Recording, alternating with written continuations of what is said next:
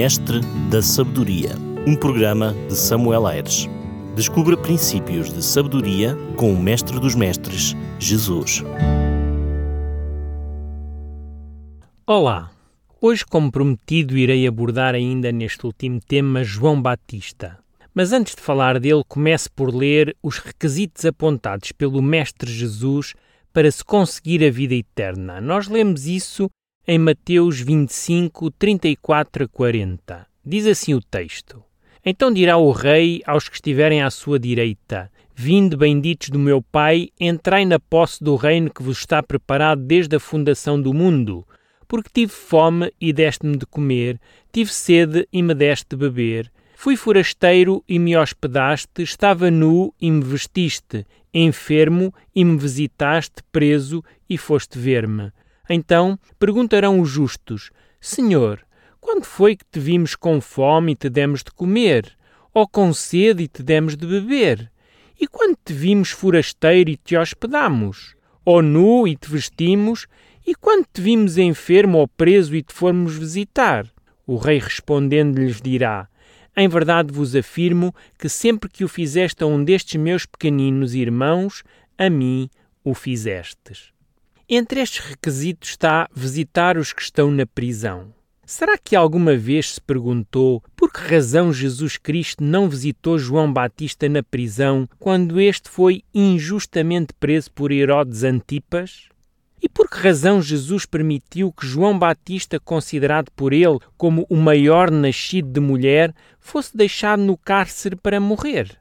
Será que esta atitude da parte de Jesus foi correta? O que é que o meu prezado ou a minha prezada ouvinte tinham feito se estivessem no lugar do Mestre? E ainda por cima, se tivessem em mente que o visitar reclusos faz parte dos requisitos para ganhar a vida eterna? Hoje gostava de tentar responder a esta pergunta e percebermos se podemos aprender alguma lição importante com o Mestre Jesus. A razão pela qual João Batista se encontrava no cárcere era porque tinha condenado a relação ilegítima do governador da Galileia, Herodes Antipas, com a sua cunhada Herodias, mulher de Filipe. Mas sobre esta situação falarei um pouco mais tarde.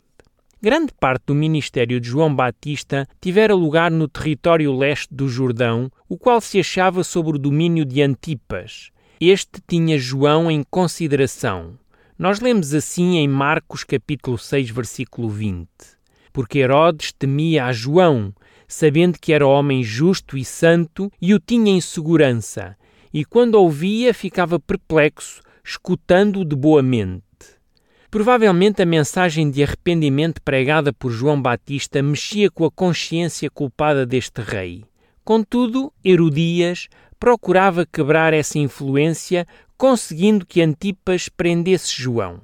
João encontrava-se agora no cárcere, longe do ativo labor que estava habituado, visitado pelos seus discípulos que traziam notícias de Jesus e do povo que o seguia. Na mente de João Batista haviam algumas dúvidas com respeito à natureza do reino de Cristo. Esperava que Jesus tomasse o trono de Davi, mas o passar do tempo enfraquecia-lhe essa convicção. João fora em sua missão um destemido reprovador da iniquidade. Ousar enfrentar o rei Herodes repreendendo o seu pecado. Não teve a sua vida por preciosa, contanto que cumprisse a missão que lhe fora designada. E agora da sua prisão, aguardava que o leão da tribo de Judá abatesse o orgulho do opressor e libertasse o pobre e o clamava. Mas Jesus parecia concentrar-se com o reunir os discípulos à volta de si, curar e ensinar o povo e comer à mesa dos publicanos, ao passo que dia a dia mais pesado se tornava o jugo romano sobre Israel. O rei Herodes e a sua vila amante viviam fazendo a sua vontade e o clamor do pobre e sofredor continuava a subir ao céu. Para o profeta do deserto, tudo isto se afigurava um mistério. Havia horas em que provavelmente os cochichos dos demónios lhe torturavam o espírito. Dar-se-ia ao caso que o esperado libertador ainda não houvesse aparecido? Decidiu então enviar dois dos seus discípulos a Jesus, e nós lemos assim em Lucas 7,19: Enviou-os ao Senhor para perguntar: És tu aquele que estava para vir, ou havemos de esperar outro? Quão pouco tempo tinha decorrido desde que João Batista apontara a Jesus e proclamara: Eis o Cordeiro de Deus que tira o pecado do mundo. Ele dissera também que, após mim, vem um varão que tem a primazia, porque já existia antes de mim. E agora pergunta: És tu aquele que havia de vir? Se João, o fiel precursor, deixara de discernir a missão de Cristo, que se poderia esperar da terceira multidão que seguia a Jesus? À pergunta dos discípulos, Jesus responde com cura dos aflitos, com a visão aos cegos, o desbloquear os ouvidos dos surdos e libertar os possessos e cativos do diabo.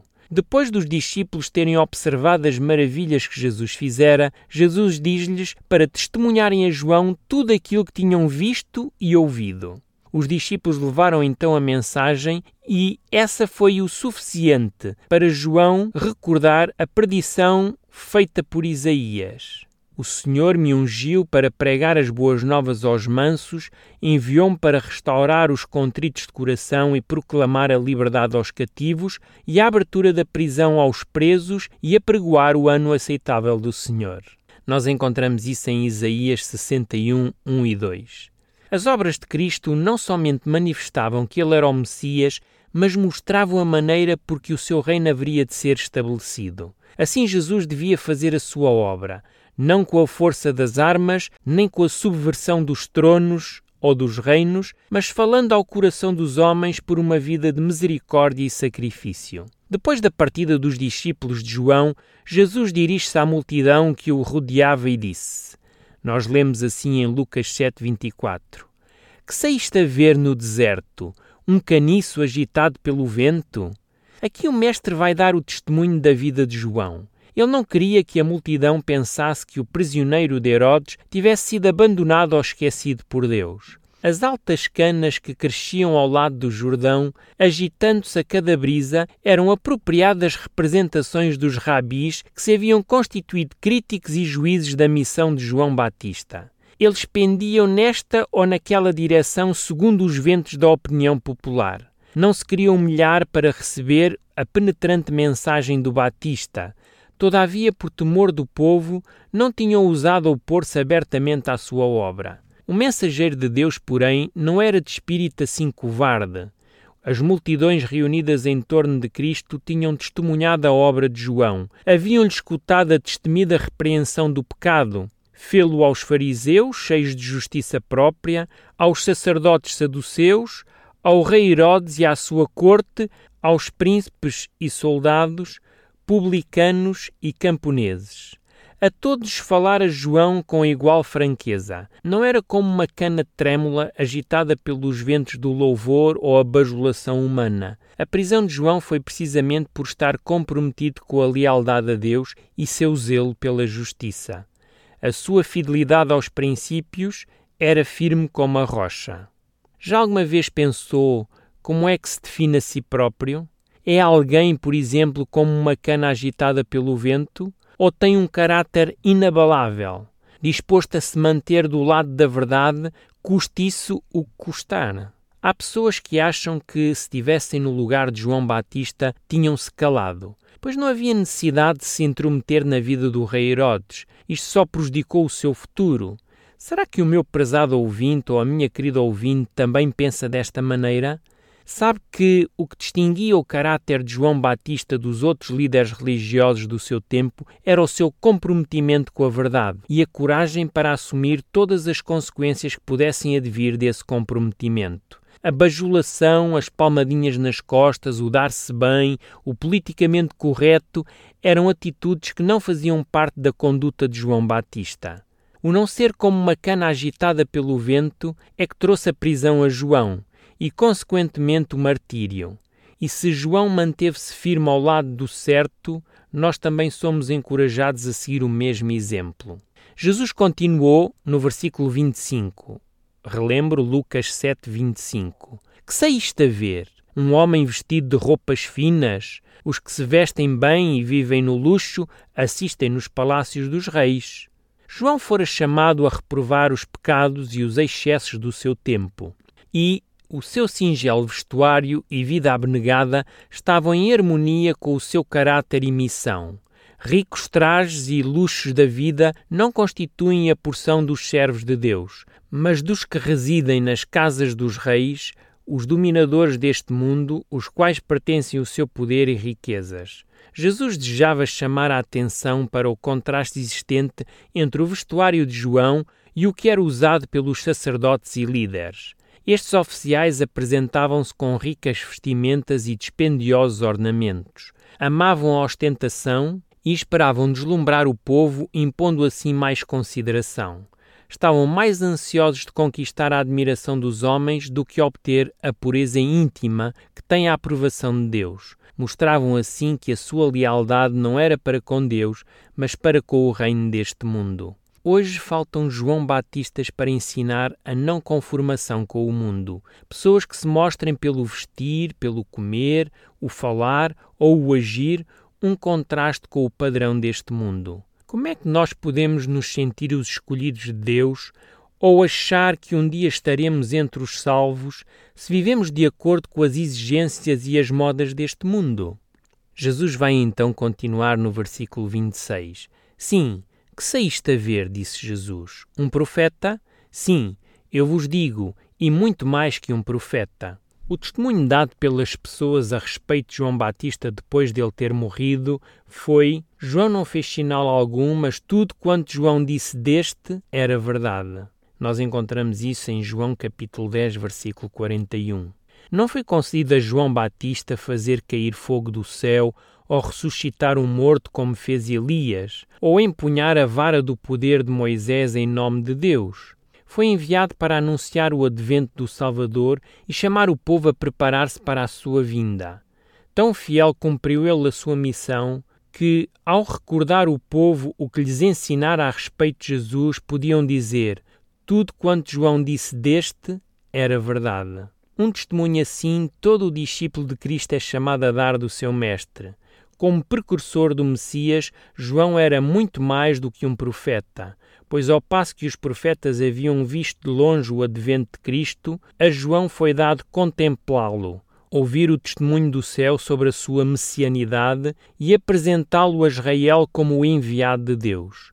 Jesus termina dizendo em Lucas 7:28: Eu vos digo, entre nascido de mulheres ninguém é maior do que João, mas o menor no reino de Deus é maior do que ele. No anúncio feito a Zacarias antes do nascimento de João, o anjo declarara: Será grande diante do Senhor. Lucas 1,15. Como já vimos em lições passadas, a maneira de avaliar a grandeza de um homem pelo céu não é igual à avaliação que o mundo faz. Nem riqueza, nem posição, nem nobreza de linhagem, nem dons intelectuais são considerados quando o céu avalia a grandeza de um ser humano. Valor moral Eis o que é estimado por Deus. Amor e pureza são os atributos que mais aprecia. João era grande aos olhos do Senhor quando, em presença dos emissários do Sinédrio, diante do povo e perante os seus próprios discípulos, se absteve de buscar a honra para si, mas encaminhou todos para Jesus como o prometido. Sua desinteressada alegria no ministério de Cristo apresentava o mais elevado tipo de nobreza já revelado em homem. Todavia, depois de Jesus dizer que entre os nascidos de mulher ninguém é maior do que João, Jesus acrescenta: Mas o menor no reino de Deus é maior do que ele. O isolamento que João viveu foi a sorte que lhe coube, e não lhe foi dado ver os frutos dos seus labores não teve o privilégio de estar com Cristo, de testemunhar a manifestação do poder divino que acompanhava maior luz, não lhe foi concedido ver o cego utilizando a sua visão, o enfermo restabelecido e o morto ressuscitado. Não contemplou a luz que irradiava de cada palavra de Cristo, derramando glória sobre as promessas da profecia. O menor discípulo que viu as poderosas obras de Cristo e lhe ouviu as palavras foi, neste sentido, mais altamente privilegiado que João Batista e, portanto, dizer-se ter sido maior do que ele. A prisão de João Batista foi uma forma de o calar ou, pelo menos, controlar a sua oposição. No entanto, Herodias queria muito mais do que isso. Ela tinha o desejo de fazer perecer o seu acusador. E a ocasião oportuna chegou aconteceu na festa de aniversário de Herodes, quando este se embebedava com os seus convidados. Salomé, a filha de Herodias, dançou para Herodes e para os seus convidados e, num impulso do momento, desejou fazer qualquer exibição que o exaltasse diante dos grandes do reino. Com juramento prometeu dar à filha de Herodias, fosse o que fosse que ela pedisse, até mesmo metade do seu reino. Salomé, aconselhada pela sua mãe, pediu a cabeça de João Batista, a qual foi trazida ainda naquela noite sobre uma bandeja. Selados estavam para sempre aqueles lábios que fielmente advertiram Herodes para se desviar da sua vida de pecado. Nunca mais se ouviria aquela voz chamando os homens ao arrependimento. A orgia de uma noite custaria a vida de um dos maiores profetas. Em Provérbios, no capítulo 20, no versículo 21, diz que o vinho é escarnecedor e a bebida forte alvoraçadora, e todo aquele que neles erra nunca será sábio. Todos quanto executam leis devem ser observadores das mesmas. Cumpre-lhes ser homens de domínio próprio. Precisam ter inteiro controle sobre as suas faculdades físicas, mentais e morais, a fim de possuírem vigor intelectual e elevado senso de justiça. O pecado cometido agora por Herodes estava sempre diante dele. Buscava constantemente alívio às acusações da consciência culpada, mas não encontrava. Quando Herodes ouviu falar das obras de Cristo, sentiu-se imensamente perturbado. Pensou que Deus ressuscitara João e o enviara ainda com mais poder para condenar o pecado vivia em constante temor de que João vingasse a sua morte, condenando-o a ele e à sua casa. Herodes estava ceifando aquilo que Deus declarara ser o resultado do pecado. Foi permitido a Satanás abreviar a vida terrena do mensageiro de Deus, mas aquela vida que está escondida com Cristo em Deus, como diz Colossenses 3:3, o destruidor não podia atingir. A morte em si mesma apenas o colocara para sempre além do poder da tentação. Quando a notícia da morte de João chegou aos ouvidos de Jesus, diz o texto em Mateus 14:13, Jesus ouvindo isto, retirou-se dali num barco para um lugar deserto à parte. A morte de João causou sofrimento no mestre. Provavelmente Jesus também chorou, como chorou mais tarde pela morte do seu amigo Lázaro. Na realidade, sempre que uma criatura de Deus sofre, o céu se compadece. Desde a expulsão de Satanás do céu e a introdução do mal no nosso planeta, essa tem sido sempre a sua estratégia para causar dor e sofrimento a Deus. Tocar num filho de Deus é como tocar na menina dos seus olhos. Mas se assim é, por que é que Jesus não livrou João da prisão e do martírio? João morre por causa de uma mulher injusta que o queria morto. Por que razão Deus não atuou punindo quem realmente era culpado? O sofrimento é algo sempre difícil de explicar. Neste momento, ouvimos sobre os inocentes que estão a morrer na Ucrânia ou, mais recentemente, das crianças que foram assassinadas pelo Hamas em Israel. E perguntamos: onde está Deus? Acredito que Deus está no mesmo lugar onde esteve quando o seu Filho amado Jesus Cristo foi injustamente julgado e condenado à morte numa cruz.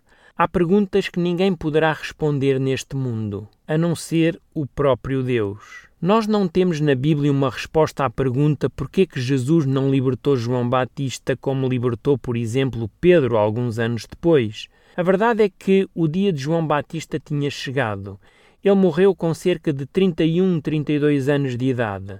Talvez pudesse morrer de velhice e aí tinha durado mais alguns anos, mas o seu dia iria chegar na mesma. Repare que existem três relatos de ressurreições que Jesus fez. No entanto, embora essas pessoas tenham vindo à vida, alguns anos mais tarde acabaram por morrer outra vez. Sabemos que a experiência que vivemos neste mundo é diferente uns dos outros. Uns vivem muitos anos, outros poucos anos. Uns morrem de forma justa, outros inocentemente. Uns sofrem mais, outros menos. No caso de João Batista, o seu testemunho e a sua vida ainda inspira muitos homens e mulheres hoje. A sua firmeza numa prisão solitária, aparentemente esquecido, tem fortalecido muitos ao longo das eras que, passando pela mesma experiência e sem a presença física de Jesus, mantêm-se inabaláveis na sua fé a Deus, tal como João. Deus nunca dirige os seus filhos de maneira contrária daquela, porque eles próprios haveriam de preferir ser guiados se pudessem ver o fim desde o princípio. Nem Enoque foi transladado para o céu, nem Elias, que ascendeu num carro de fogo, foi maior ou mais honrado do que João Batista, que pereceu sozinho na prisão. Paulo diz: A vós vos foi concedido, em relação a Cristo, não somente crer nele, como também perecer por ele. Nós encontramos esse texto em Filipenses 1:29. E de todos os dons que o céu pode conceder aos homens, a participação com Cristo em seus sofrimentos é o mais importante depósito e mais elevada honra. Desejo sinceramente que esta trilogia que acabo de terminar neste programa o tenha ou a tenha inspirado na sua caminhada com o nosso Mestre Jesus Cristo. Temos encontro marcado no próximo programa. Até lá, desejo que muitas bênçãos do céu recaiam sobre si e sobre os seus queridos. Um grande e forte abraço deste seu pastor amigo, Samuel Aires. Mestre da Sabedoria, um programa de Samuel Aires. Descubra princípios de sabedoria com o Mestre dos Mestres, Jesus.